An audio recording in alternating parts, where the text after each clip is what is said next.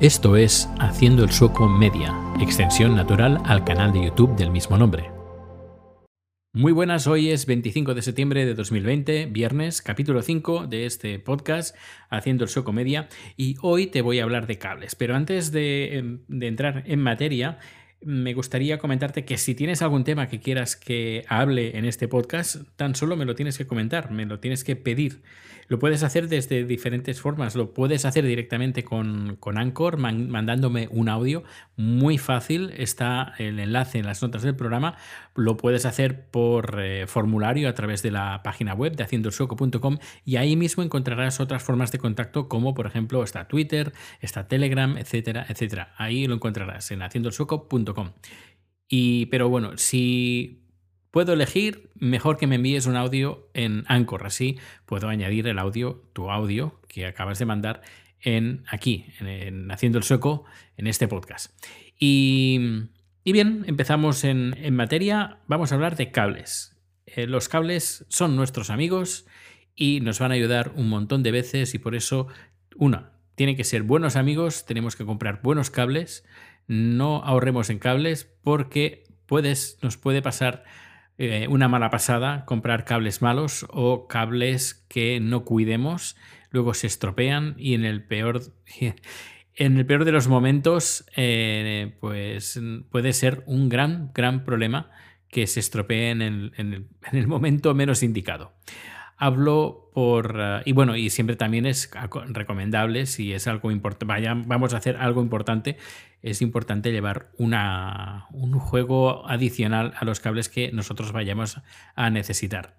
No, no ocupa mucho, pero con muchos cables eso pesa bastante. Y también hablo por experiencia, haciendo producciones de vídeo con cámaras eh, de SDI y a veces las cámaras pues se tienen que, poner a 20, 30, 40, 60 metros de distancia y son cables bastante grandes y, además son cables buenos, así que pesan lo suyo. Pero eh, un buen cable nos puede hacer un buen trabajo y un buen servicio.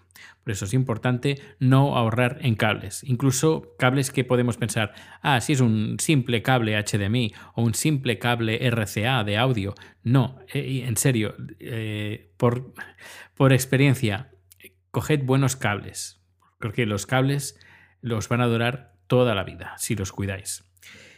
Luego también hay que tener en cuenta las limitaciones de los cables. Por ejemplo, tenemos el HDMI, el odiado por mi parte del HDMI por ser muy especialito este, este cable y además de ser bastante frágil. Eh, porque, eh, bueno, y aparte de la extensión más de, dependiendo de la calidad del cable, ahí por ejemplo es importante la calidad. Un buen HDMI puedes tener, creo que unos, depende del cable, entre 20 y 25 metros de de distancia como mucho, pero también depende mucho de la calidad del cable. Pero normalmente un cable HDMI no más de 10 metros. Eso hay que tenerlo en cuenta. Si, por ejemplo, tenemos que pasar un cable HDMI de un lugar a otro y son 50 metros, olvídate de pasarlo ah, con HDMI. Tendrás que buscar otras soluciones. Un extensor, que hay extensores de HDMI, de VGA. En cambio, el SDI, que que es muy recomendable y además el que normalmente la, a nivel profesional es el que más se usa y es el más estable y el que puedes hacer, creo, si no me equivoco, estoy hablando ahora de memoria, podía hacer, ya haré números en, en el canal de YouTube sobre cables, pero el SDI puedes hacer cientos de metros y sin ningún problema. Luego también es importante cuando vayamos a cablear, poner cables, incluso en cables de casa, eh, intentar evitar transferencias, interferencias, perdón. Por ejemplo, eh, transformadores, intentar evitar que los cables pasen cerca de un transformador, de, mm, por ejemplo, fluorescentes, tienen un pequeño transformador, también evitarlo para eh, evitar interferencias. Luego hay que cuidarlos con mucho cariño, aunque no lo parezca, aunque sean feos, hay que cuidarlos y hay que enrollarlos bien. Que eh, hay un vídeo además en el canal de YouTube donde os cuento cómo enrollarlos bien. Hay que seguir el, eje del cable. El, eh, cable, cuando lo fabrican, tiene una torsión, una torsión, torsión que hay que aprovechar y cuando eh, estáis pues recogiendo los cables hay que pues seguir esa torsión. Porque si nosotros forzamos esa torsión, lo que vamos a hacer es que una, no se van a recoger bien, van a ocupar más de lo normal y luego con el tiempo se van a estropear porque a nivel interno esa torsión la vamos a romper y esos cables se pueden romper. Ya te digo, y si usamos ese cable durante bastantes producciones o bastantes años en el momento menos pensado, boom, se nos, se nos rompe y adiós cable. Luego, eh, para poderlo sujetar, hay que pues, usar sistemas, por ejemplo, Velcro. El Velcro, nosotros usamos Velcro pues, para, para juntarlos, para asegurarlos y unirlos. Y, pero bueno, hay más soluciones. Sí que es bueno de tenerlos bien enrollados y bien sujetos. Luego hay que, es recomendable etiquetarlos.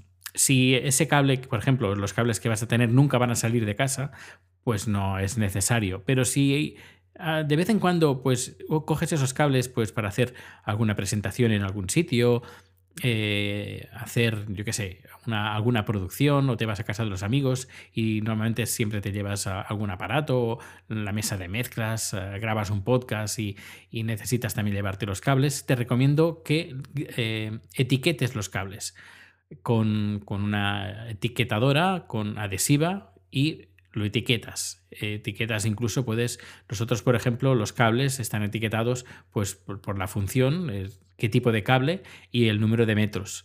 Y esto está bien, por ejemplo, en mi caso, a nivel profesional, cuando a veces hacemos producciones que hay varias empresas que también traen cables, pues es de agradecer que cada uno lleve sus cables con sus etiquetas. Y así cuando ya recogemos todo, pues recogemos, cada uno recoge sus cables y los sabe reconocer porque cada uno tiene su sistema de etiquetaje. Así que es importante eh, el etiquetaje, bueno, importante, es recomendable.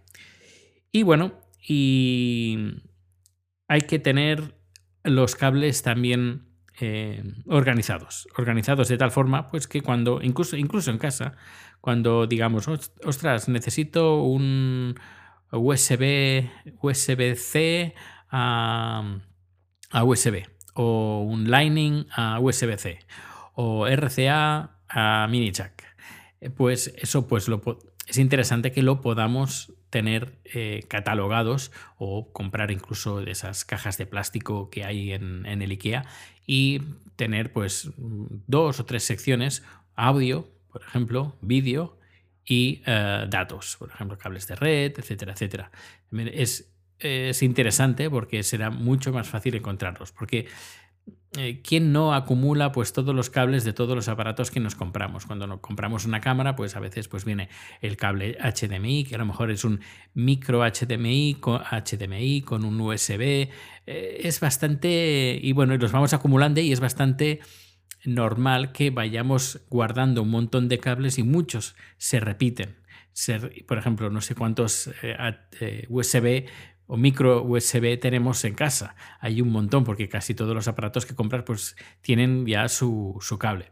Por eso es bueno tenerlos organizados y cuando viene un cable nuevo, pues nada, a su caja de, la familia y ahí están pues todos juntitos. Eh, toda la familia junta y cuando necesitemos un cable de la familia de audio, pues nos vamos a la caja del audio y ahí los encontraremos. Y bueno, pues yo creo que con esto eh, espero que haya sido útil este podcast dando consejos de cómo cuidar, cómo almacenar y cómo mm, recoger los cables. Recomiendo ese vídeo en el canal de YouTube donde os hablo de, cables. Eh, precisamente en el vídeo donde voy a Uppsala os dejaré el enlace, las notas del programa. Y bueno, pues ya sabes que puedes ponerte en contacto conmigo eh, dejando un mensaje de voz si usas Anchor. Está también el enlace en las notas del programa y todos los datos de contacto, como digo al final de este podcast, están en haciendoelsoco.com. Muchas gracias y nos escuchamos o nos vemos muy pronto. Gracias por tu escucha y recuerda que puedes seguir con Haciendo el Sueco Media en el canal de YouTube. Más información, enlaces y contacto en haciendoelsueco.com.